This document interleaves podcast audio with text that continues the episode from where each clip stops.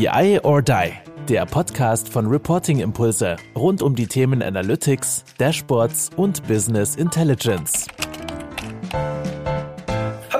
Willkommen zu einer weiteren Folge von unserem Podcast BI or Die. Heute mit mir, Kai Stahl, und auf der anderen Seite ist der liebe Dr. Christoph von Bloberg. Schön, dass du da bist. Wie geht's dir? Hallo Kai, danke für die Einladung. Gut geht's mir. Und dir? Ja, mir geht's auch äh, tatsächlich gut. Ich bin zwar schon heute so ein bisschen ähm, ja, traurig gemacht worden, dass es bei meinen lieben Kollegen in Hamburg fantastisches Wetter ist und äh, hier im Stuttgarter Raum ist es doch ein bisschen eingeschränkter ähm, aktuell mit sehr viel Regen und grauen Wolken. Aber das soll uns ja jetzt nicht abhalten, dass wir da einen äh, sehr, sehr guten Podcast gemeinsam mit dir aufnehmen. Genau. Wie mein Zahnarzt gesagt hat, den ich auch gefragt habe, wie es ihm geht, dann hat er gesagt, ach gut, abgesehen vom Wetter und Corona. Also von daher ist es. Äh ja, genau, und äh, das, das, das, stimmt. Ähm, aber gut, wir wollen jetzt ja auch nicht hier über das Wetter oder genau, Corona oder irgendwas äh, sprechen. Ähm, du bist, ähm, ja, warum haben wir dich eingeladen? Wie bin ich auf dich gekommen? Ist tatsächlich, dass du nicht nur äh, Head of Con Group Con äh, Planning and Controlling bei Festo bist, sondern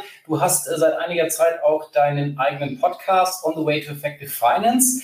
Ähm, das sind so die beiden Dinge, die mich ja dann äh, bewogen haben, die ganze schreiben. Du warst, hast direkt nett geantwortet, von dem her bin ich da sehr, sehr froh. Aber vielleicht willst du selber noch ein bisschen was zu dir sagen, was du bei Festo machst, äh, was dich da so Tag ein, Tag aus bewegt. Genau, also ja, danke für die Einladung. Die Ehre ist sozusagen auf meiner Seite. Ich sage immer, es ist als, als Podcast ein bisschen was, wie wenn man vom großen Bruder mit zu einer Party genommen wird. Ja, man hätte sich gar nicht getraut zu fragen, aber wenn es dann so ist, dann ist natürlich cool. Also ich mache im, genau im äh, Hauptberuf bin ich bei Festo verantwortlich eigentlich für die Themen, für die großen Prozesse, Planung, Forecasting, Reporting. Das ist so da mein äh, Kernthema. Festo ist kein, kein BI- oder Dashboard-Anbieter, weil oft eure Gäste da aus der Ecke kommen. Das heißt, ich komme eher aus der Anwender- oder User-Ecke. Ähm, das ist so das eine. Dann habe ich mich, war ich davor acht Jahre in der Managementberatung bei Etikani und habe mich da auch schon zum Teil mit dem Thema Dashboard beschäftigt, eigentlich von den Projekten her mit Kosteneffizienz und was da eben sonst so für Themen eine Rolle spielen. Was sollte ich noch sagen? Genau, ich bin im internationalen Controllerverein in der Arbeitsgruppe Agiles Controlling, um auch mal so zu versuchen zu verstehen, wo kann man denn aus diesem Agilitätsansätzen vielleicht was mitnehmen, was auch fürs Controlling relevant ist. Also jetzt weniger datenbezogen, sondern eher prozessbezogen. Genau. Und seit Anfang des Jahres mit dem Podcast On the Way to Effective Finance der Frage auf der Spur, was denn einen effektiven Finanzbereich ausmacht aus verschiedenen Perspektiven. Sehr gut. Und wenn du deinen Pitch noch ein bisschen größer machen würdest zu deinem Podcast, ähm also klar, man könnte jetzt sagen, ja, hört euch den Trailer an und wir verlinken ja auf jeden Fall auch äh, darunter,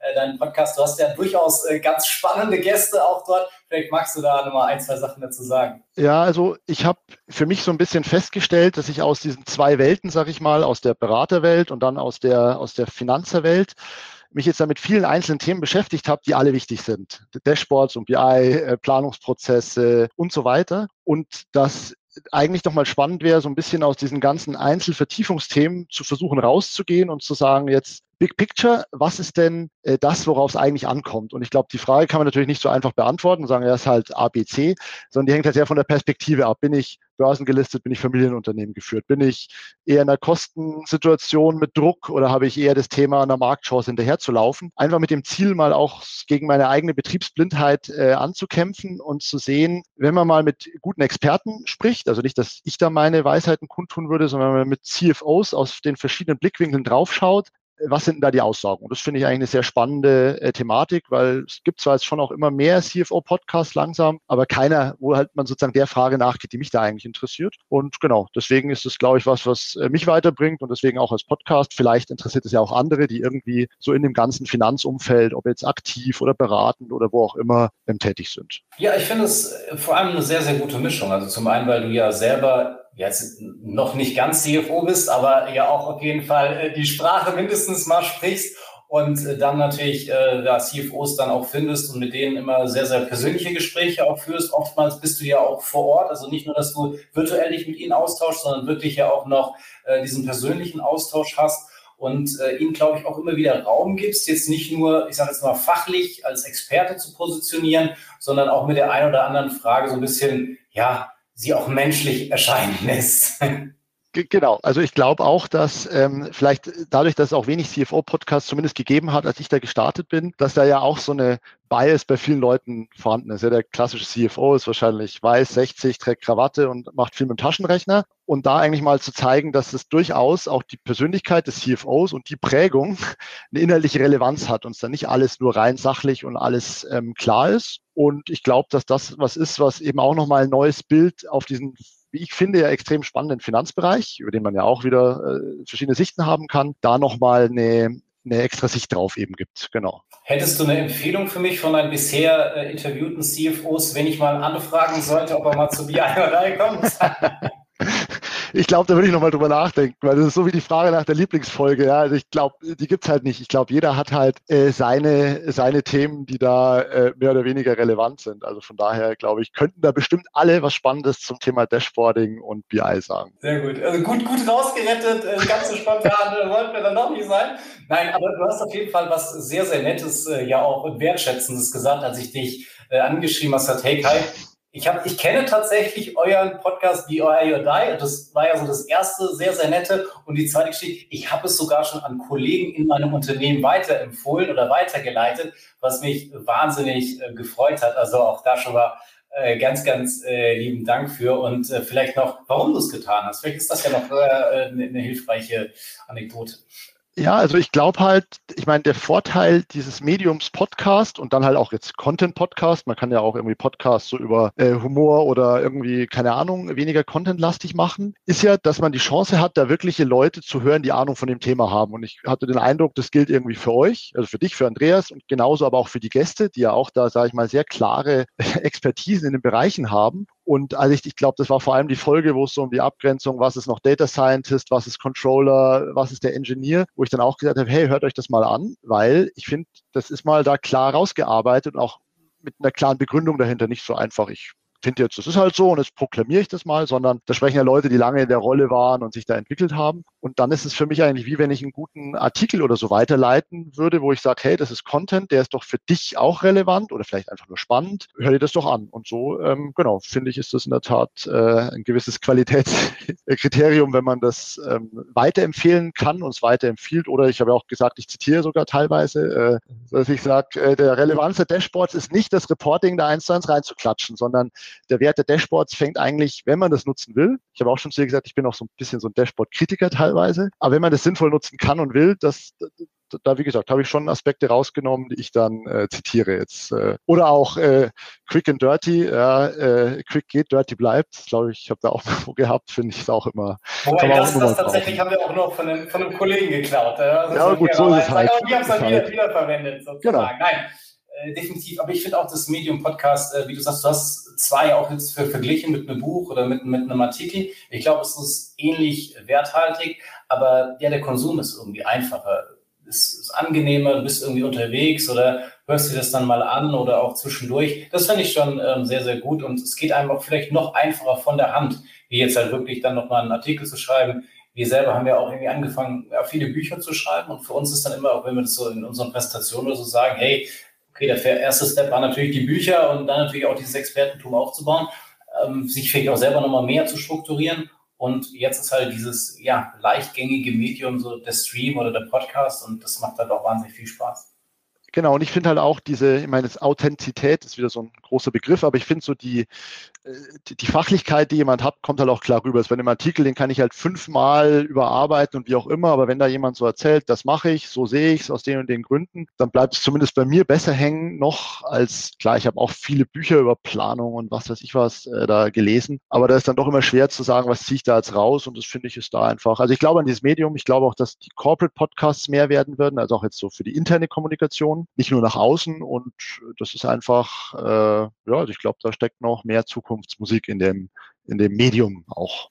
Ja, definitiv. Also diese, auch diese gesprochene Sprache, die, die hilft. Oder wenn man auch wieder Richtung Kommentierung oder was auch immer denkt. Also wenn man jetzt nicht nur im Content-Vermittlung, sondern ja auch Kommentierung, was ja auch innerhalb genau. von Dashboards oder innerhalb im Controlling natürlich auch immer wieder eine, eine Frage ist, ähm, die es dazu beantworten geht, wie man damit umgeht, ist sicherlich da die gesprochene Sprache oder man nimmt es mal kurz auf oder macht ein Screen-Video oder ähnliches. Ähm, ja. Sicher sehr, sehr wertvoll. Und was ich auch immer wieder sehe, und das ist mir, da habe ich mich ja dann auch wieder so, wo ich jetzt ein paar Podcasts so von dir gehört habe, man man hat das Gefühl, sich besser zu kennen, als man sich tatsächlich kennt. Also nur darüber, weil man, keine Ahnung, äh. schon mal das Grinsen gehört hat oder, oder was auch immer, wo man denkt, ja, okay, man, man hat dann schon häufiger miteinander gesprochen. Das spiegeln uns auch sehr, sehr viele jetzt Interessenten oder Leute, mit denen wir erstmalig sprechen, die dich dann vielleicht gleich mit Kai anschreiben, wo sie vorher noch Hallo Herr Stahl geschrieben hätten oder so.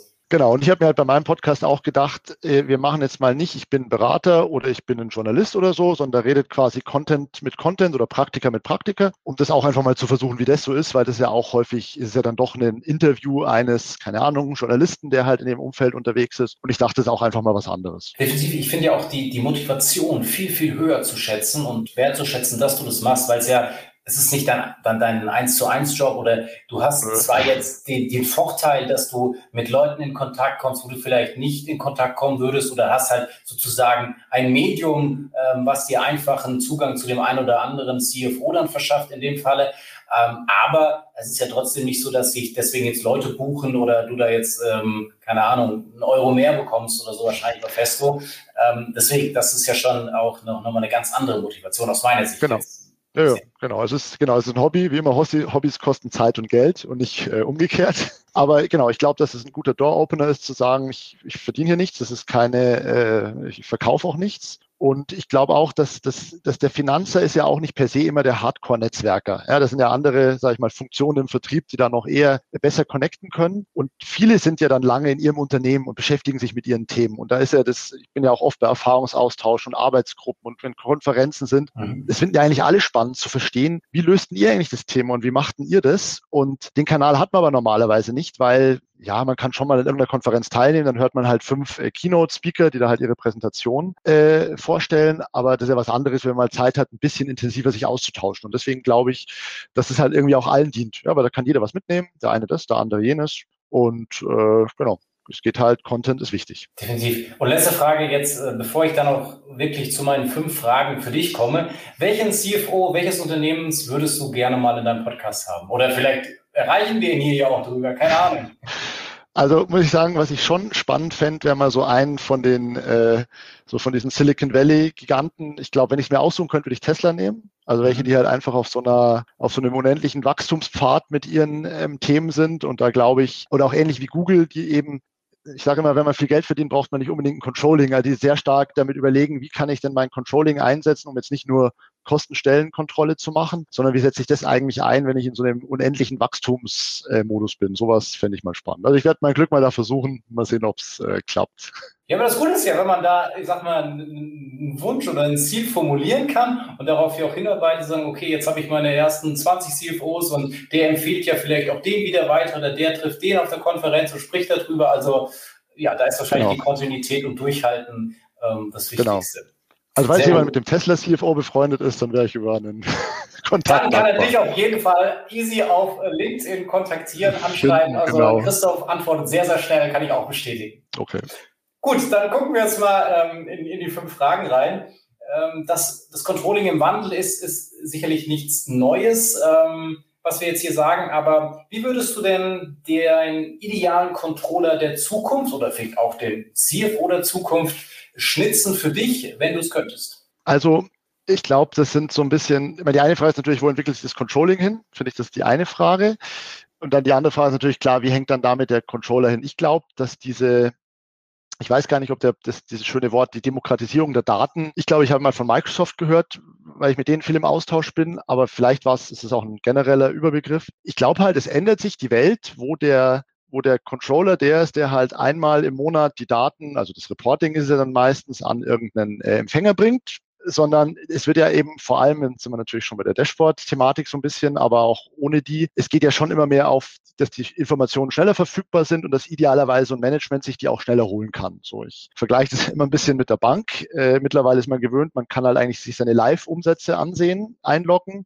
Und früher konnte man sich halt irgendwelche Kontoauszüge holen. Und das ist ja schon klar, ist ein riesiger Unterschied. Und ich glaube halt, dass sich in diesem Unterschied auch die Rolle des Controllers ändert. Zumindest teilweise. Ich glaube, teilweise wird er weiterhin irgendwie ein Fachexperte sein für den Forecast-Prozess, für den Planungsprozess, klar. Aber ich glaube auch in dieser Logik, dass ähm, er nicht mehr der ist, der jetzt sozusagen Daten schickt und kommentiert, dass dann die Frage ist, was ist denn dann der Mehrwert des Controllers so ungefähr? Und ich glaube eben, dass der dass der Controller mehr als bisher irgendwie weggehen muss von dem rein, ich stelle die Daten zur Verfügung und vielleicht noch ich kommentiere, sondern sagen, welchen Mehrwert kann ich denn da stiften? Und ich glaube halt, er stiftet dann einen Mehrwert, wenn er mehr bringen kann als das, was ich im System sehe. Weil ich kann dann selber runterdrillen und sagen, ja, wo kommt die Abweichung her? Aber irgendwann ist das System vorbei. Also irgendwann sagt mir das System dann auch nicht, warum ich denn jetzt mit dem Kunden eine schlechte Marge mache. Das sagt nur, es kommt von dem Kunden. So, und dann ist ja aus meiner Sicht der Controller jemand, der dann eher wie ein, sage ich mal, Projektleiter oder Maßnahmenverantwortlicher sich dahinter klemmt zu sagen, okay, wie tun wir jetzt zusammen mit dem Business einen Prozess aufsetzen, der A funktioniert, jetzt in dem Beispiel, keine Ahnung, die Marge des Kunden wieder äh, nach oben zu bringen und der auch sich für dieses Thema dann Tracking der Maßnahmen und so weiter verantwortlich fühlt. Und ich glaube, dass das eine Richtung ist, in die es stärker geht als da, wo wir jetzt heute sind, wo sicherlich manche Controller immer noch sehr stark mit dem Thema aufhören. Ich habe den Bericht erstellt, ich habe ihn kommentiert, er ist abgeschickt, und dann ist erstmal sozusagen die Arbeit getan. Klar, dann kann es natürlich sein, dass es Zusatzfragen gibt oder auch To-Dos, aber dass das eben eine andere Rolle spielt aufgrund dieser Datenverfügbarkeit für alle. Das ist natürlich auch eine, eine, sehr, sehr wertschöpfende Aufgabe, weil du ja genau sagst, okay, die, dieses Dashboard oder was auch immer dieses Medium, mit dem ich das dann jetzt äh, vermittle, diese, diese Informationen, ähm, da kann ich ja schon mal erstmal sehr, sehr viel machen, was wunderbar ist. Aber wir müssen ja immer noch Aktionen irgendwie daraus ableiten und Aktionen müssen dann ja auch wieder durchgeführt werden, nachvollzogen werden. Da muss sich jemand hinterherklemmen. Und ich meine, da wird es immer nicht nur den Entscheider geben können, der dann vielleicht sagt, okay, es muss in diese oder jede Richtung gehen, aber es muss ja dann auch wirklich operationalisiert werden. Und da ist, glaube ich, eine, eine sehr, sehr wertvolle Schnittstelle für einen Controller dort dann eben auch anzusetzen und oder halt ja auch dann mit dem Entscheider zu diskutieren, in welche Richtung ähm, diese Aktion dann gehen muss.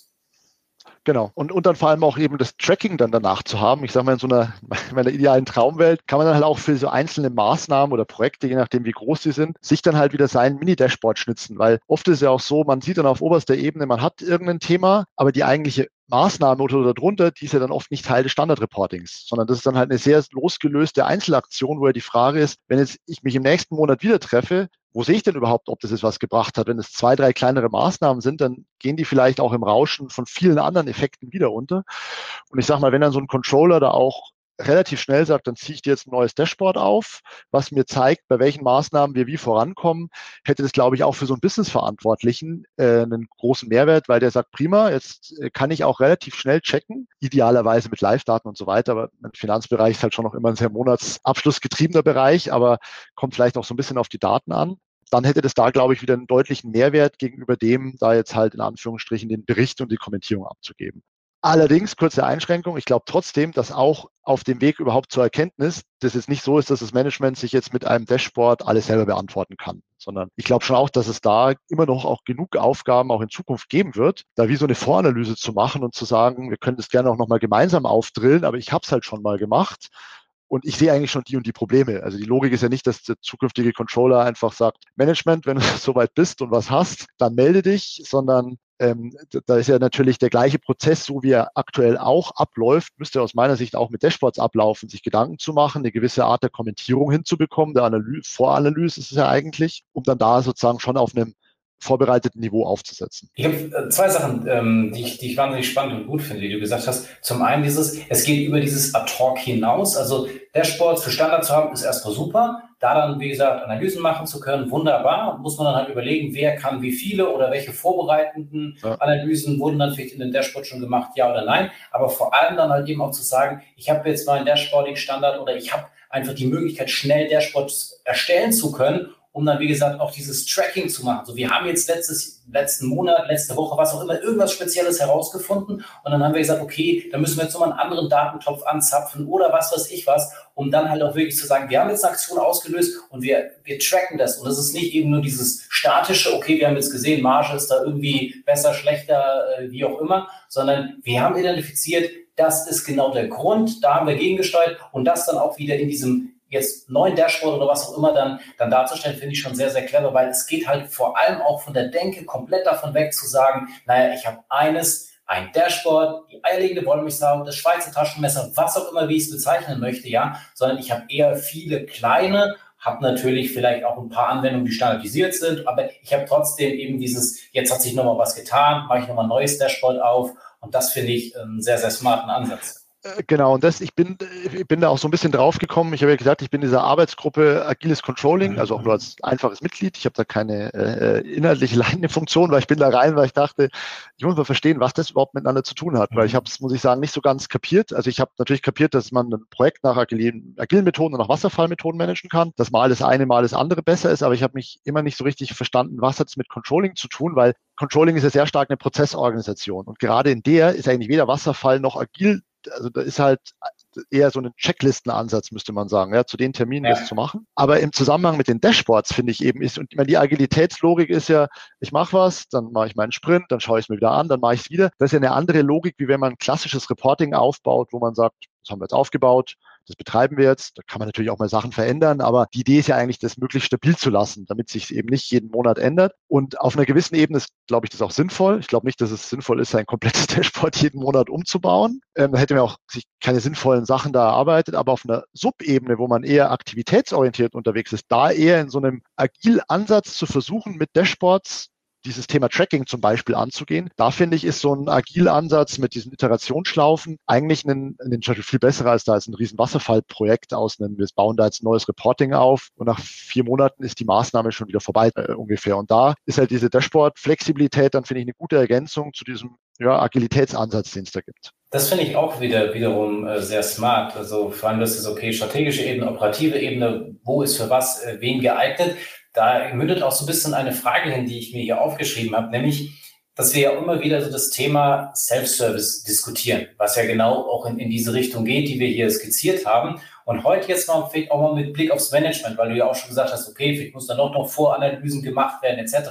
Und wenn wir jetzt nochmal sagen, okay, Self-Service in Bezug ähm, aufs Management. Also erstens mal, was verstehst du unter Self-Service in dem Zusammenhang mit dem Management und wo sind da aus deiner Sicht ja die Chancen, aber vielleicht auch die Grenzen oder was muss auch weiterhin, sage ich mal, äh, losgelöst von dem Management noch gemacht werden? Was kann ich dem Management zutrauen und was vielleicht auch nicht? Gut, also Self-Service verstehe ich eigentlich so ein bisschen wie in dem Beispiel vorher mit der Bank. Äh, ich kann mich selber einwählen und kann mir selber die Informationen zurechtsuchen, die ich haben will. Ist gut, beim Bankstatement kannst du den Drilldown nicht so groß machen, aber eigentlich, dass ich mich als Management, und zwar ganz egal, ob ich ähm, Funktionsbereich habe, Vertrieb, Produktion, Vorstand, wie auch immer, dass ich da reingehen kann und äh, ohne dass ich SAP-Know-how habe ähm, und da irgendwie Transaktionen beherrsche, ich mir äh, mich informieren kann, wo ich stehe. So, das wäre für mich so die Definition äh, des Self-Service und ah, und ich bin da aber teilweise so ein bisschen zwiegespalten, weil ich finde, die entscheidende Frage, jetzt mal unabhängig von Vor- und Nachteilen, versuche ich gleich was dazu zu sagen, ist ja,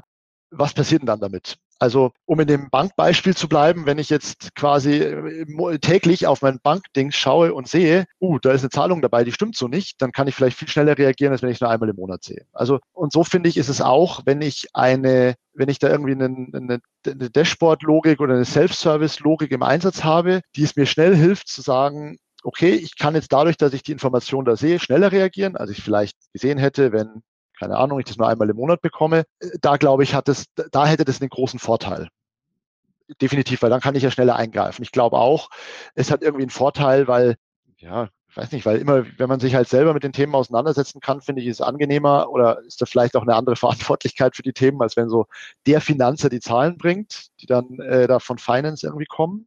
Aber ich glaube, der Vorteil jetzt, also ich würde es für mich wäre jetzt nicht der Riesenvorteil von Dashboards das Thema Self-Service, weil das ist ein Thema. Und ich finde es halt dahingehend dann auch wiederum aber schwierig, wenn zum einen die Frage ist, wenn ich Zeit mit Self-Information verbringe, aber ich kann da keine Entscheidung drauf treffen, weil keine Ahnung, die Entscheidungszyklen halt andere sind oder weil äh, das System halt auch keine Live-Daten hergibt. Also ich meine, der Großteil der Informationen im Finanzbereich sind halt, oder vielleicht, vielleicht kennst du da noch mehr, noch mehr Finanzbereiche als ich, die es irgendwie schaffen, nicht nur einen Monatsabschluss zu haben, sondern einen Wochenabschluss. Wenn ich die Informationen jetzt nur einmal im Monat habe, ob ich mir die dann self-service-mäßig anschaue oder ob ich die zusammen mit meinem Controller durchdiskutiere. Am Ende ist ja die Frage, äh, gibt es da drauf jetzt irgendeine Entscheidung oder gibt es es nicht? Und da finde ich, ist es dann was anderes, wie wenn ich jetzt eben, keine Ahnung, äh, für als keine Ahnung, als Management eines operativen Werksbereichs mir im Dashboard KPIs anschauen kann, wo ich dann gleich anfangen kann, auch unabhängig von Finanzen zum Beispiel, zu sagen, stimmt doch was nicht, das würde ich gerne besser verstehen. Also ich glaube, wenn es hilft, da schneller zu wirklichen Entscheidungen oder Maßnahmen zu kommen, dann hat dieses Self-Service einen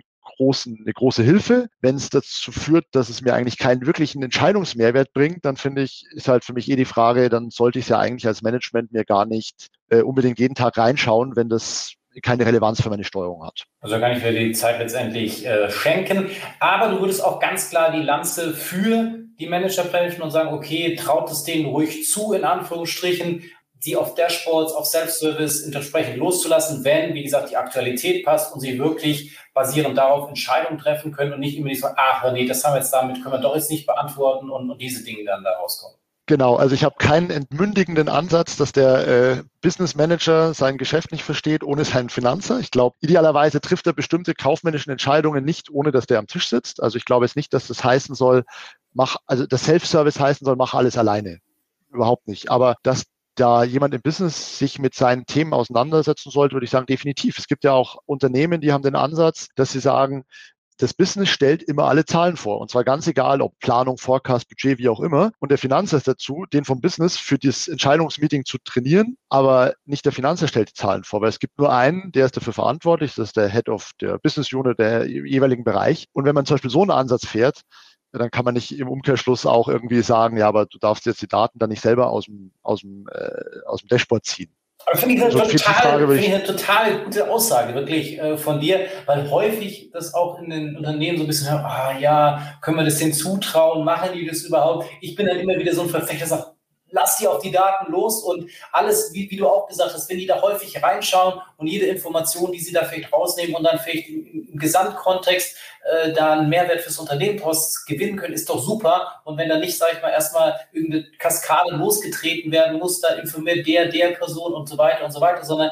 dass die Person, die es dann am Ende auch entscheiden kann oder soll oder muss oder wie auch immer, das dann auch wirklich tun kann und dann direkt sozusagen die Information bekommt, ähm, bin ich immer ein Riesenfreund von. Aber manchmal ist da immer so ein bisschen oh, Kai, können wir das überhaupt machen und können die Herren das überhaupt oder Damen, äh, die da sitzen, äh, können wir das denen zumuten? Ja, und ich glaube, also sagen wir, im Idealprozess ist es ja auch eine Lernkurve, weil vermutlich wird es, keine Ahnung, ein Werksleiter mit seinen äh, Werksverantwortlichen nicht jeden Tag eine, neuen, eine neue Sicht, sondern der wird ja auch, da werden vermutlich ja ähnliche Themen immer wieder äh, hochgespielt bekommen. Ich glaube halt, die Angst kommt ein bisschen daher, und das ist wahrscheinlich auch nicht komplett unbegründet bei manchen, dass wenn natürlich jeder sich alles aus dem System ziehen kann, ist halt die Frage, habe ich dann irgendwann Kuddelmuddel der Zahlenvergleiche, weil der eine kommt dann und sagt, ich habe die Zahlen, der andere sagt, ich habe die Zahl. Also ich glaube, das, da ist dann vielleicht schon Management- und Kommunikationsbedarf, was sich aber eigentlich auch klären lässt, weil am Ende muss man halt irgendwie sagen, nach welcher Einstellung hast du es denn rausgeholt? Und wenn du halt, keine Ahnung, die Analyse der Kosten gemacht hast und du hast aber einen bestimmten Teil äh, ausgeblendet der Kostenarten, ist es halt was anderes, wenn der sagt, wir haben doch überhaupt keinen Kostenanstieg, aber ich schaue halt auf die Gesamtkosten und nicht nur auf die Personalkosten. Irgendwie. Solche Themen. Aber ich glaube, dafür ist es ja auch in Ordnung, wenn es dann entweder den gleichen Finanzer dieses Bereichs gibt, der das Thema dann löst, oder dass beide Bereiche, die vielleicht das gemacht haben, ja, das eine Werk sagt, meine Kosten steigen, das andere sagt, wir sind stabil, dass man das Thema dann, dann löst. Also von daher glaube ich, dass da, also ich glaube, die Variante, um in dem Bankbeispiel zu bleiben, dass der Banker sagt, nix da, äh, du kannst einmal im Monat kommen, dann kriegst du meine Bankauszüge und äh, die erkläre ich dir dann, weil ich davon ausgehe, dass wenn du selber liest, dass du vielleicht einen falschen Schluss ziehst. Ich glaube, dass das ein Kampf gegen äh, Windmühlen ist, weil ich glaube, diese, diese Demokratisierung der Daten schreitet voran. Und dann ist wie immer bei der Veränderung, entweder ich bin vorne oder ich bin hinten dran. Und dann, wenn ich, die, ich das Gefühl auf der Welle eher weiter oben zu sein als im Wellental, macht da eher Sinn, es als Controlling proaktiv anzugehen, anstatt da zu mauern. Aber ich glaube auch, ja, es gibt da verschiedene Ansätze, die man da äh, fahren kann. Definitiv. Und es ist, glaube ich, so wichtig, da eben proaktiv zu sein und das, das zu nutzen und auch Technologie zu nutzen. Und dass du auch nochmal so schön gesagt hast, ja, eigentlich ist es schwachsinnig, nicht schwachsinnig, aber schade, wenn man es nur alle 30 Tage oder alle Monate sich anschaut, sondern da eben auch äh, einfach eine, eine geringe Granularität. Also ist viel, viel besser. Äh, natürlich muss man auch, und das ist ja auch, wenn man der Pragmatismus irgendwo walten lässt und die Sachen ja dann auch auf die Straße bekommen muss, muss man natürlich überlegen, gibt es Bereiche, wo vielleicht Monat ja durchaus auch sinnig ist und wo muss ich den Aufwand des Tages oder wöchentlichen oder stündlichen oder wie auch immer ähm, der Sports dann tatsächlich auch äh, gehen. Und das ist aber halt immer, sag ich mal, auf einer bewussten Entscheidung, das zu machen, aber prinzipiell natürlich schon mehr zu fordern, als zu sagen, ja, wieso, wir haben es ja immer monatlich gemacht, äh, wird auch immer so bleiben. Ja, aber ich meine, am Ende man erwartet ja vom Management auch, dass es den Finanzbericht, den es bekommt, versteht. Ja. Ansonsten hat man, glaube ich, ein Problem. Also zu sagen, da ist es dann okay, aber im Dashboard bitte nicht, fände ich jetzt eine schwierige Position. Ja. Definitiv. Wir haben jetzt so oft schon das, äh, das äh, Thema oder das Wort Dashboard äh, gefallen, ohne dass ich dich jetzt wirklich darüber mal gefragt habe, als eine weitere Frage, wie du darüber denkst. Wir haben in unserem Vorgespräch auch so ein bisschen darüber philosophiert und du hast irgendwie, glaube ich, so gesagt, ja, ist es wirklich ein Hype? Ist es wirklich das Beste seit geschnitten Brot? Ich glaube, das war, das Zitat, was du gebracht hast. Was da deine Meinung zu? Also ich, ich muss sagen mal so, ich habe schon das Gefühl, es ist ein Hype, ja, weil egal wen man wo trifft äh, oder wer irgendwo auf irgendeinem äh, Fachtagung oder Expertendialog was vorstellt, dass jetzt irgend oder auch große Corporates, ja, wenn dann irgendwie DAX-CFOs ihre Themen vorstellen, was sie gerade so an Transformationen durchgemacht haben, dann finde ich, da gibt es eigentlich nichts, wo nicht irgendwo das Wort Dashboard auftaucht. Jetzt kann man sagen, gut, wenn die SAP einen da zum Beispiel mit SRC ohnehin in die Richtung treibt, dass sie sagt, naja, wenn es halt mal kein BI mehr gibt, dann musst du dich halt ohnehin damit auseinandersetzen. Und da kommt es mir dann schon so ein bisschen wie so ein, äh, so ein bisschen hype-mäßig vor, weil ich finde halt dieses, äh, dieses Dashboard-Thema, mit dem Dashboard alleine ist ja noch nichts gewonnen. Also das ist dann irgendwie so wie, keine Ahnung, also ich glaube, ein gutes BI oder ein gutes Dashboard ist schon wie so ein Rennauto. Das ist sehr mächtig. Also ohne das wird es halt schwierig, irgendwo ein Rennen zu gewinnen, wenn du sagst, ja, wir kopieren ja die Excel-Sachen zusammen und ändert sich jeden Monat. Wenn du auf dem Niveau bist, äh, dann gewinnt es, glaube ich, schon viel. Aber zum einen ist jetzt das Dashboard eh nur die Oberfläche. Also die Frage ist ja, was habe ich denn da drunter? Zum einen. Und ich finde eben auch die Logik, dass ich ja mit einem Dashboard alleine steigere ich nicht meinen Enterprise Value. Das ist halt einfach ja mal nur ein Dashboard. Das ja eigentlich viel größer dann die Frage ist ja, was mache ich denn mit dem Dashboard und wie, welche Prozesse habe ich denn danach? Und ich finde auch so dieses People-Thema, dass ja ohne die richtigen äh, Controller-Business alle, die da halt mit reinspielen, da kann ich das ja nicht irgendwie hebeln, dass ich danach dann wirklich sage, so, ich habe jetzt ein cooles Dashboard und damit in letzter Konsequenz mache ich jetzt zwei Prozentpunkte mehr Profit weil ich mein Geschäft besser steuern kann. Und solange ich das irgendwie nicht sehe, frage ich mich halt, als wenn da von außen so jemand draufschaut, der jetzt nicht Finanzer ist, ob der sich dann denkt, was, äh, ihr freut euch da über euren coolen Dashboards und es sieht cool aus und es ist bunt und es ist alles ganz lässig. Aber äh, wenn ich jetzt am Ende den Börsenkurs steigern muss, wo, wo, wo mache ich denn jetzt mehr, mehr Marge, weniger Kosten oder mehr Ergebnis durch das Dashboard? Und das finde ich fällt halt bei der Diskussion manchmal so ein bisschen runter. Deswegen finde ich es so ein bisschen gehyptens. Zweitens, ich finde, es hängt halt, es kommt aber am Ende extrem drauf an. Wenn ich jetzt ein Dashboard für diese Monatsberichtszahlen habe, finde ich, ist es schon wieder, ist der Use Case nicht ganz so stark, als wenn ich sage, früher hatte ich manuelle Excels, und jetzt habe ich eine BI-Dashboard-Lösung, die mir tagtäglich irgendwie Werte ausspuckt, die ich dann auch noch im Self-Service analysieren kann. Dann ist es natürlich äh, dann ist es kein Hype, dann ist es ja ein, ein Riesen-Value-Add sozusagen. Aber da ist ja dann die Frage, was ist denn dahinter passiert und nicht äh, jetzt einfach mal nur so, wer, was, welches Dashboard sieht besser aus, äh, Power BI oder SAC. Da habe ich dann das Gefühl, da ist dann, also es ist mir dann zu singulär, wo es nur ums Dashboard geht und nicht um das, was eigentlich da alles noch mit dranhängt, damit es wirklich äh, ähm, nützlich ist. Ich glaube, sehr, sehr viele wichtige Punkte, die du da erwähnt hast. Vor allen Dingen zu sagen, jetzt, ich will nur ein Dashboard haben, weil das mein Nachbar-CFO auch hat oder, oder wie auch immer, nur dass ich irgendwas vorzeigen kann. Ich glaube, das ist genau der falsche Ansatz. Ich meine, es wird immer wieder äh, ja, Momente geben, wo man mal schnelle Ergebnisse liefern muss, wo man mal sagt, okay, wir machen jetzt mal einen schnellen Durchstich und wir machen das jetzt auch nochmal mit irgendwie einer Excel-Anbindung oder ähnliches. Aber hinter einem Dashboard steckt natürlich viel, viel mehr. Zum einen dieses ganze Datenanbindung, Automatisierungsthema, was du genannt hast, wo du ja dann auch wirklich, sag ich mal, ja, Mitarbeiter einsparen kannst am Ende des Tages, weil bevor da einer irgendwelche Access hin und her schiebt, das sind Prozesse, die kannst du am Ende genau. des Tages ähm, automatisieren und die werden dann sogar vielleicht sogar im Zweifel besser gemacht, als äh, die vorher händisch gemacht worden sind. Also das ist ja einmal äh, ein, ein Riesenpunkt. Die ganze andere Sache, die du angesprochen hast, ja, okay, wie ist dann die Definition auch von Kennzahlen oder was sind überhaupt, wie definiere ich das Ganze? Haben alle das gleiche Verständnis davon? Hast du vorhin auch mal, also das sind ja auch alles Hausaufgaben oder wer hat darauf Zugriff darauf? Also, Data, also da ist ja ein ganzer Rattenschwanz, sage ich mal, äh, dahinter, bevor ich dann auch wirklich mit dem Dashboard anfange und dann dieses Dashboard selbst, ähm, da hast du ja eigentlich auch einen Elfmeter gelegt für für unsere Überzeugung in dem Sinne, naja, du musst halt am Ende des Tages einen Mehrwert da rausholen und du musst immer von der Methode kommen. Und ob das dann am Ende des Tages mit dem Tool SAC, Power BI, Click, Tableau oder Schieß mich tot äh, umgesetzt worden ist, ist dann erstmal überhaupt nicht relevant. Solange die Methodik, wie du es erstmal erstellst, damit es intuitiv ist, damit es jeder lesen kann, damit es verständlich ist, dass es einen Bereich gibt, der, sag ich mal, sehr intuitiv geführt ist. Da gibt es aber auch analytische Bereiche und auch vor allem dieses schnelle Erstellen, was wir vorher hatten. Im Sinne von, ich kann auch mal, wenn es jetzt neue Themen gibt, bin ich jetzt nicht wieder drauf angewiesen, dass ich warte, okay, jetzt warte ich mal auf die IT äh, fünf Jahre und dann wird ein neues Dashboard irgendwann mal wieder kommen. Nein, dass ich genau diese, diese Agilität und diese Geschwindigkeit da im Hinterkopf habe und vor allem, dass ich Sachen daraus ableite und sage, okay, was ist der Prozess dahinter? Und das alles muss ich fassen und eben nicht nur, okay, da ist irgendwas Buntes, Nettes, was sich irgendwie bewegt und animiert ist. Genau, und ich habe da mal mit jemandem aus dieser äh, Fast-Moving Consumer Goods Industrie gesprochen, die ja auch unendlich viele Daten haben, ja, mit ihren, wo steht was im Regal und äh, Price, äh, Pricing-Kampagne, was hat das gebracht und Marketing-Kampagne. Und da ist natürlich schon so, wenn die es schaffen, mit ihrer, oder da war halt genau der, der Case zu sagen, ich habe jetzt eine glaube ich, was Power BI, aber es, das Tool ist ja, wie gesagt, ohnehin egal. Aber da kann ich jetzt, wenn ich als Controlling mit dem Management zusammensitze, relativ schnell anfangen, mir die Dinge zusammenzuziehen, mir die anzuschauen, da verschiedene Dinge anzuschauen, während es davor eher so war. Man hat ganz viele Excels dabei gehabt. Mit Glück konnte man die Fragen beantworten, die da kamen. Oft war es aber so, dass man sagen musste, okay, eins, zwei, drei, vier Punkte nehme ich jetzt mit analysiere das, da zwei Tage in meinem Kämmerchen mit meinen Excel-Tabellen und komme dann wieder zurück.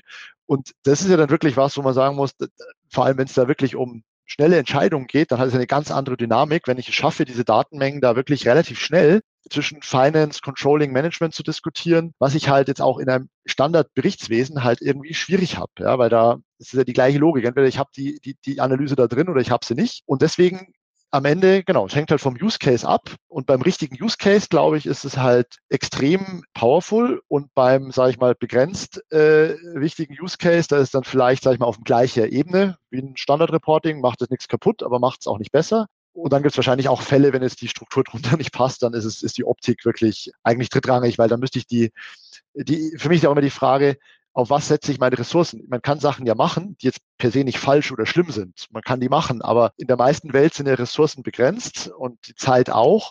Und wenn ich mir jetzt halt überlege, ich setze halt so und so viele Leute und Geld rein, ein schönes Dashboard zu bauen, oder ich setze die halt dran, irgendwelche Datenqualitätsthemen äh, zu lösen, dann mag es halt oft auch mal sinnvoller sein, ich check die Ressourcen auf irgendein anderes Thema, auch wenn es jetzt gar nicht dann am Ende ein schönes Dashboard ist, aber ich habe damit halt ein Problem gelöst, was vielleicht viel wichtiger ist. Wobei ich natürlich auch sehr häufig schon die Erfahrung gemacht habe, dass wenn ich dann irgendwas zum Kommunizieren des Ganzen habe oder wo es halt wirklich offenkundig wird, oh Mann, da ist die Datenqualität furchtbar schlecht, weil wir jetzt eben dieses genau dieses Dashboard haben, dass es dann auch wieder einfacher ist, den Leuten das ja. klar zu machen oder dann auch Budgets dafür zu ermöglichen. Also manchmal geht es auch so ein bisschen Hand in Hand und nicht jeder ja. ist dann so überlegt und sagt so, äh, ja, weil ich meine, ja, dass, dass wir alle keine perfekte Datenqualität haben und dass das immer so ein Prozess, der, der unendlich ist und nie perfekt sein wird. Ich glaube, das muss auch der eine oder andere schon akzeptieren. Ja, das stimmt. Das stimmt. Aber wenn du jetzt, äh, sag ich mal, äh, in, in, deinem Umfeld, du jetzt als, als Führungskraft äh, ein Dashboard bekommen würdest oder da irgendwie in einen Prozess losgetreten werden würde, ähm, dass ein Dashboard oder ähnliches äh, für dich erstellt werden soll.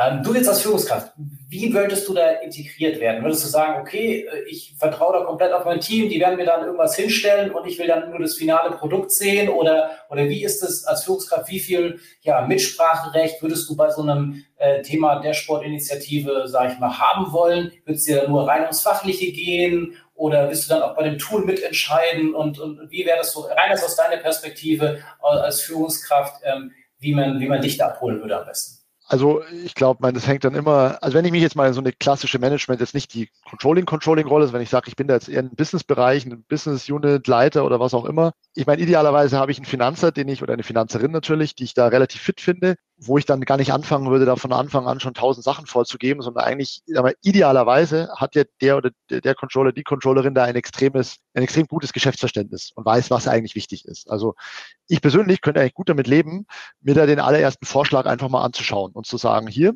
wie würdest du das machen? Ja, was sind denn aus deiner Sicht auf dem Dashboard die obersten Stories oder wie auch immer man halt die, die, die oberste Analyseebene da nennt? Und dann auf der Ebene anzufangen, inhaltlich zu diskutieren, äh, was fehlt da und was nicht. Also Tool wäre mir eigentlich vollkommen egal. Also klar, je mehr Standard und je mehr Integ also natürlich kann man sich dann anfangen zu überlegen, wenn du das Tool nimmst und es so gar nicht mit SAP integriert ist, aber jetzt aus Business-Gesichtspunkten eigentlich ist ja dir die Erwartung, der, der das Tool dann zur Verfügung stellt, das funktioniert dann. Ob das jetzt nochmal dazwischen ein Data Lake hat, wo was drin ist, oder ob das direkt ins ERP geht, wie auch immer, das muss ja funktionieren. Also ich glaube, dass so für einen Businessverantwortlichen da, dass der eingebunden sein will, entweder will er vielleicht auch selber die erste Idee haben oder will halt sich mit der ersten, mit dem ersten Vorschlag auseinandersetzen und dann wäre das aus meiner Sicht so ein klassisch iterativ agiler Prozess, wo man anfängt zu überlegen, jetzt fangen wir halt mal an, mit dem berühmten äh, Minimum Viable Stand. Und dann nehmen wir das halt mal mit in so einen Führungskreis und diskutieren das da. Weil diese Logik, man tut dann im stillen Kämmerchen vier Monate das perfekte Dashboard aufbauen, das zeigt sich ja dann vor allem in der Diskussion, dass irgendwas fehlt. Und ich meine, idealerweise ist ja dieses Dashboard auch zu einem begrenzten Teil ein lebendes Modell, wo sich es auch wieder ändert. Also wie gesagt, nicht von Monat zu Monat. Aber ich glaube, wenn man da so ähm, abgeholt wird und seine Inhalte da wiederfindet und irgendwie auch den Mehrwert sieht gegenüber einem normalen Reporting, dass man halt sagt, schau mal, zu dem Dashboard, da hast du Zugriff, da haben aber auch deine drei Mitarbeiter, die sich halt für die Produktgruppen äh, zuständig sind, genau den gleichen Zugriff. Das heißt, wenn du jetzt reinschaust und sagst, Marge runtergegangen, wo kommt's her? Kommt aus Produktgruppe 1, der hat die gleiche Information wie du, also ihr redet über die gleiche Zahl. Also ich glaube, wenn man da den, äh, den Value-Add in Kombination mit der gemeinsamen inhaltlichen Erarbeitung hinkriegt, dann würde ich mich da ganz gut abgeholt fühlen. Okay, cool. Also eigentlich auch total immer meine Überzeugung oder auch wie wir es letztendlich immer wieder, versuchen äh, zu machen, vor allem, sage ich mal, im ersten Schritt, äh, sage ich mal, diese, diese Beeinflusser oder ähnliche Leute einzubauen. Natürlich ist immer am schönsten, wenn man direkt mit dem Entscheider sprechen kann und Prototyping oder ähnliches hinbekommt, aber dass man da ja auch weiß, okay, es gibt im Team sehr gute Beeinflusser oder Leute, die, wie gesagt, auch an den Schnittstellen dann sind und da sehr, sehr äh, gutes Business-Know-how einfach haben und da eben einen guten, sehr, sehr guten ersten Wurf machen und dann einfach die, die Leute abholen und dann natürlich auch noch ergänzen und ähnliches, dass es dann sowieso nie abgeschlossen ist und im besten Fall ja auch, äh, sag ich mal, dann weiterlebt, ist ja auch ganz klar. Aber das ist ja auch so diese, diese Überzeugung von uns, von diesem Paper Prototyping, schnell eben ähm, was zu skizzieren, zu sagen, okay, was ist die erste Ebene, was ist die zweite Ebene, wie, wie navigierst du dich da hin und her und dann eben fachlich zu argumentieren und dann auch komplett dieses, ja, wie gesagt, in welchem Tool oder was die Datenbasis, was die Hausaufgaben da drin sind, ist ja erstmal völlig egal, solange man letztendlich versprechen kann, das, was wir da jetzt, sag ich mal, gezeichnet und geskribbelt haben, das ist realistisch, das werden wir umsetzen können. Vor allem, das können wir auch zeitnah umsetzen, weil das für die auch total schlimm, wenn man jetzt sagt, okay, ja. ich habe die Leute jetzt heiß gemacht und dann, ah ja, so in einem Dreivierteljahr äh, kommt dann das erste, deine echten Daten in deinem Tool. Das ist natürlich auch total fatal. Genau, und ich glaube halt, diese Zusammenarbeit mit so einem Management oder mit so einem Fachbereich, die ist ja auch eine gute Art von so ein bisschen, ich, ja, ich weiß nicht, ob Proof of Concept das richtige Wort ist oder ist es Proof of Value Add, mhm. weil dieses Business merkt ja relativ schnell, ob das jetzt besser ist als das, was davor da war. Und ich glaube halt, der, um es auch selbstkritisch zu sehen, ja, der Finanzer liebt ja auch seine eigenen Prozesse und ist da tief drin und versucht die abzuarbeiten und ist ja nicht unbedingt immer der, der jetzt komplett in einer Kundenbrille denkt, zu sagen, was genau braucht mein Business? Manche machen das mehr, manche machen das weniger, aber dadurch, wenn man das jetzt, ich sag mal, wir beschreiben jetzt natürlich auch den Idealfall, es gibt ja auch viele Fälle, wo der Prozess dann nicht so läuft, aber wenn in dem Idealfall äh, man relativ schnell eine Rückmeldung bekommt, was ist denn auch für das Business das Mehrwertstiftende? War es das, was ich mir gedacht habe, was es ist, oder sagt der, keine Ahnung, dass ich da selber nachschauen kann. Das ist für mich gar nicht das Thema. Viel entscheidender ist, dass ich die Zahl schneller habe oder dass ich eine neue Zahl habe oder dass der sowieso die gleiche Zahl hat. Das ist ja dann auch, ist auch wahrscheinlich von, von Themenfeld zu Themenfeld unterschiedlich, was da so das Thema ist. Aber ich glaube, sowas kriegt man halt in so einem iterativen Prozess signifikant besser hin oder Rapid Prototyping, da bist du mehr im äh, Detail, als jetzt halt in einem wir machen da jetzt das klassische Projekt und dann schließen wir uns da ein und dann irgendwann mal haben wir so den ersten Aufschlagpunkt mit Business. Wir haben so viele Sachen jetzt ja auch schon, schon erwähnt, ich sag mal von, von Begrifflichkeiten, von Hype-Wörtern, von wie auch immer. Du hast ja. auch äh, den Internationalen Controllerverein, du hast deinen Podcast angesprochen. Es geht ja an vielen Stellen um Know-how-Entwicklung, um die persönliche, um die des Teams. Was sind da so deine Best Practices, wie du dein Team weiterentwickelst, wie du dich weiterentwickelst, was sind da deine Aufschläge, wo du sagst, das ist entscheidend, damit sozusagen das Controlling auch äh, Next Step hinbekommt. Ja, also ich glaube, da gibt es viele Ansätze. Das ist auch so ein Thema, was für mich so ein Standardthema ist, was ich irgendwie mit allen bespreche, die ich irgendwo treffe, so das Thema Kompetenzmanagement, weil ich ja schon vorher gesagt habe, ich glaube, der Hebel ist die, äh, ist die People-Seite ja. und nicht jetzt nur die Tool-Seite, wobei die ja auch wichtig ist. Ich glaube, da gibt es viele Ansätze. Das hängt dann immer von Unternehmensgröße. Brauche ich so eine Akademielösung, wenn ich jetzt ein Big Corporate bin und da äh, zig Schulungen ausrolle. Was mir am meisten einleuchtet und was ja auch jetzt nicht irgendwie, was glaube ich viele auch machen, ist zu versuchen, dass möglichst nah an den konkreten Projekten zu verbinden. Da würde ich jetzt bei dir wahrscheinlich auch offene Türen einrollen, zumindest von dem, was ich bisher so gehört habe. Aber ich glaube halt, dieses Schulungsthema mit hör dir ein theoretisches Training an und dann fang an, sondern eigentlich, ich brauche halt ein konkretes Thema. Und an dem konkreten Thema muss ich dann arbeiten und da lernen wir alle dann vermutlich dran. Der Einzelne, wie auch die, die so in die Stakeholder, sage ich mal, die so drumherum sind. Also ich glaube, für mich hängt es sehr stark an dem Thema ähm, konkretes Projekt ab, das irgendwie daran festzumachen, die Entwicklung. Und dann hängt es, glaube ich, aber auch ab von, logischerweise, das ist dann auch wieder komplett individuell von dem Einzelnen. Ja, der Einzelne ist ja vielleicht schon der mega äh, Data Scientist vom Herrn, aber der müsste halt eher Projektmanagement lernen oder Kommunikation. Und dann hat der ja einen ganz anderen, äh, dann, hat, dann gibt's ja dann einen ganz anderen Trainingsbedarf wie jemand, der sagt, kommunikativ, super fit. Ja. Aber Algorithmus, äh, wie, wie spielt das da rein? Also ich finde, das kommt ja auch noch dazu, es ist eine extrem individuelle Sache, wo ja auch damit zusammenhängt, was macht für den Einzelnen Sinn. Ja, also ich glaube, es funktioniert ja auch nur dann, wenn jetzt bei einem konkreten Projekt der, keine Ahnung, der Data Scientist sagt, ich finde daran gut, dass ich da ja entweder nochmal einen neuen Algorithmus lernen kann oder dass ich mich da als Projektleiter weiterentwickeln kann, wie auch immer. Oder das andere Beispiel natürlich genauso. Ich komme endlich mal in innerliche Themen rein, wo ich vielleicht als klassischer Business Controller nicht drin war.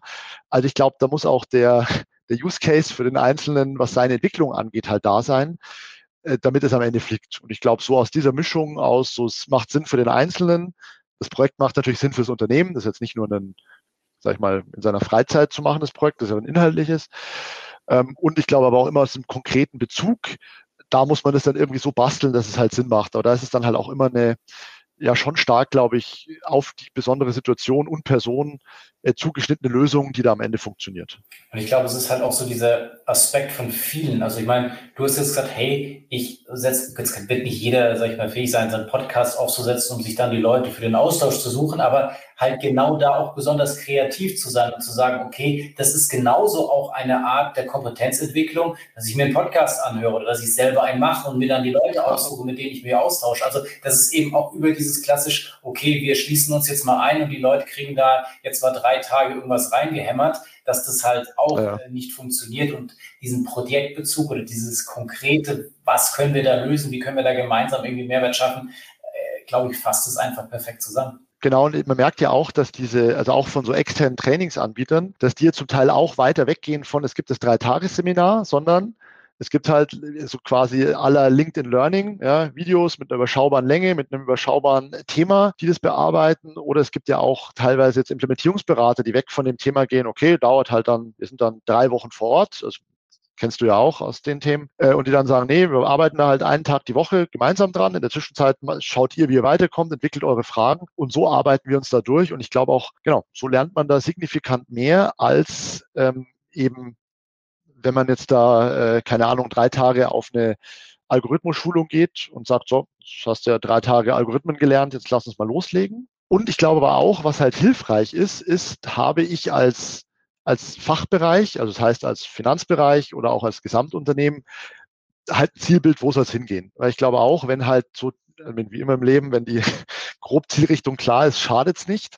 Weil wenn ich jetzt, keine Ahnung, ich habe ein Riesenkostenthema, ja, die Industrie bricht zusammen, ich muss wahnsinnig Kosten senken, dann habe ich ja irgendwie schon vielleicht eine andere Aufgabenstellung, mit welcher Zielsetzung bastel ich Dashboards oder mit welcher Zielsetzung mache ich eine Prediction aber da fehlt ja vielleicht im Einzelnen auch manchmal das Zielbild. Deswegen glaube ich, ist wichtig, dass halt so, ich sag mal wieder, im Idealfall ist irgendwie so die Firmenstrategie relativ klar und auch so ein Finanzbereich positioniert sich da klar mit seiner Strategie und innerhalb von der wiederum definiert sich dann zumindest zu einem gewissen Teil auch, was sind denn die Maßnahmen und innerhalb der Maßnahmen, welche Kompetenzen brauche ich und welche Kompetenzprofile, dass es so ein einigermaßen rundes Bild gibt. Ansonsten kann es halt auch so ein bisschen unkoordiniert sein, glaube ich, wenn jetzt jeder sagt, ja, ich mache jetzt das Projekt mit den Leuten und den Trainings, dass es so hinkommt. Das kann auch, da kann auch viel Gutes bei rauskommen. Aber ich glaube, so dieses, dieses übergreifende Bild da ist auch was, was, finde ich, so den groben Rahmen für so eine Kompetenzentwicklung idealerweise auch noch setzt. Ja, ich glaube, es ist halt dadurch viel, viel zielgerichteter und dann kannst du ja auch viele andere Maßnahmen darauf ausbauen. Wo ich auch ein großer Freund von bin, ist eine Art von Community und vor allem die Kontinuität. Und das haben wir ja auch gesagt, dieses immer wieder was machen. Nicht nur, okay, jetzt mache ich drei Tage, dann habe ich es geschafft, sondern auch so dieses begleitende Coaching oder was ich mir auch mal bei, bei, bei, bei Roche erinnern kann, was ein Riesenerfolg war, dass wir einfach so Tableau-Doktor-Sessions gemacht haben und die Leute dann immer wieder jede Woche reingehen konnten und sagen, okay, was sind so kleine, kleine Kleinigkeiten? Ne? Natürlich könntest du es auch googeln, vielleicht an der einen oder anderen Stelle, aber manchmal ist es vielleicht auch schwieriger, manchmal willst du vielleicht auch einfach dein Dashboard zeigen und die konkreten Cases in, von deinem Unternehmen und dann halt da genau das Ding gelöst haben. Und das sind ja, wie gesagt, Kleinstdinge, aber halt auch über die Community, über den gemeinsamen Austausch äh, so brutal wertvoll und alles, was natürlich dann Kontinuität und immer wiederkehrend, äh, ich glaube, Klinsmann hat auch irgendwann mal gesagt, ich will jeden Bayern-Spieler jeden Tag ein Stück besser machen, weil äh, ist ihm nicht ja. ganz gelungen oder hat die Zeit nicht bekommen, ist ja egal, wie man das jetzt einschätzen möchte, aber das ist halt, glaube ich, äh, genau der Punkt, den man, den man da verstehen muss. Und dann dieses insgesamte ja, Rahmen, diese Leitplanken, äh, weil es soll ja am Ende des Tages natürlich auch nicht nur darum gehen, dass der Mitarbeiter äh, die beste Ausbildung aller Zeiten genießt, sondern dass es ja auch irgendwie fürs Unternehmen einen Mehrwert oder Value stiftet. Absolut. Ich glaube, am Ende ist es immer eine Win-Win-Situation. Also logischerweise beide gewinnen. Da kommt ein gutes Ergebnis bei raus und der Mitarbeiter oder die Mitarbeiterin kann sich daran äh, weiterentwickeln. Genau, und was du sagst, glaube ich auch. Ich glaube, das Thema Kontinuität ist eine Rolle. Meine, man würde auch nicht sagen, ich lerne jetzt eine Woche äh, Vollgas Sprachen und dann mache ich drei Wochen nichts. So würde man wahrscheinlich auch sagen, macht doch jeden Tag was. Und ich glaube auch, dass dieses Community-Thema ein spannendes ist, weil das glaube ich auch dem, so dem, der, der Kernfinanzer, glaube ich, ist nicht der Netzwerker. Ja? Also das sind dann auch manchmal auch das Gefühl, man trifft auf den Konferenzen so gefühlt oft irgendwie wieder ähnliche Leute, denen es halt Spaß macht. Aber das ist, muss ja nicht die Regel sein. Und ich glaube auch, dass so ein, so ein sinnvoller Austausch, also wir machen, machen das, es gibt Erfahrungsaustausch oder man schickt halt Leute auf irgendwelche Konferenzen oder so. Das macht halt schon Sinn. Und idealerweise hat, dann hat man vielleicht so eine Peer Group, wo man das häufiger macht oder man folgt halt bestimmten Leuten, keine Ahnung, man sich fürs Daten interessiert, euch oder für andere Themen. Gibt es halt andere Quellen, um da irgendwie auch so dran zu bleiben? Was ist denn da der, der Zahn der Zeit und wo entwickelt sich das hin? Weil ich finde, der Speed der Entwicklung hat zugenommen. Also vor fünf Jahren hätte ich gesagt, was macht Microsoft da? Ja? Und jetzt mittlerweile ist es schon was die da so mit Power BI hingestellt haben, finde ich äh, ganz beeindruckend. Und SAC ist auch noch nicht so alt. Und ich habe schon das Gefühl, dass die Geschwindigkeit dazu nimmt. Und da ist halt, wenn man sich jetzt gar nicht nach draußen und in die Community orientiert, ist wieder das Gefahr, du bist halt bei der Transformation hinten dran als vorne dran. Und deswegen glaube ich auch, dass so überall sich die Themen zusammenzusuchen, kontinuierlich ein guter Ansatz ist. Und vor allem, glaube ich, auch Community nach außen wie nach innen. Also zum Außen, klar, Absolut, und ja. eben aber auch innen zusammen, weil das kann ja natürlich auch nicht. Und das ist manchmal, finde ich, auch sehr, sehr schade. Ja, wenn es um sehr große Unternehmen geht, dann trotzdem irgendwie noch dieses übergeordnete Zielbild zu haben und sich nicht da, okay, der ist aber in einer anderen Abteilung oder habe ich jetzt einen Vorteil wirklich da davon? Ja, hast du, weil das Gesamtunternehmen ja irgendwo äh, das, das ja. Fokus sein sollte, aber ist es natürlich nicht immer, das ist uns auch allen klar. Ähm, deswegen auch ganz klar nochmal nach innen gerichtet, dieser Austausch extrem sinnvoll und wertvoll. Klar, also ich habe auch fast kein Unternehmen getroffen, was zum Beispiel nicht diskutiert, ist unsere Data Science Aufteilung die richtige. Die einen haben einen zentralisierten. Ansatz und sagen Kompetenz gebündelt wie ein Shared Service Center, die anderen haben so eins. Ich habe auch mit Unternehmen gesprochen, die haben die Migration von da nach da. Allein an dem Sonderthema sieht man, dass das halt immer ein, ein Thema ist. Wie, was ist besser? verteilt und die arbeiten zusammen oder äh, schon organisatorisch zusammenhängen. Genau, weil auch, aber das ist halt auch wieder das People-Thema am Ende, weil das muss ich halt irgendwie hinkriegen, dass da sinnvoll zusammengearbeitet wird.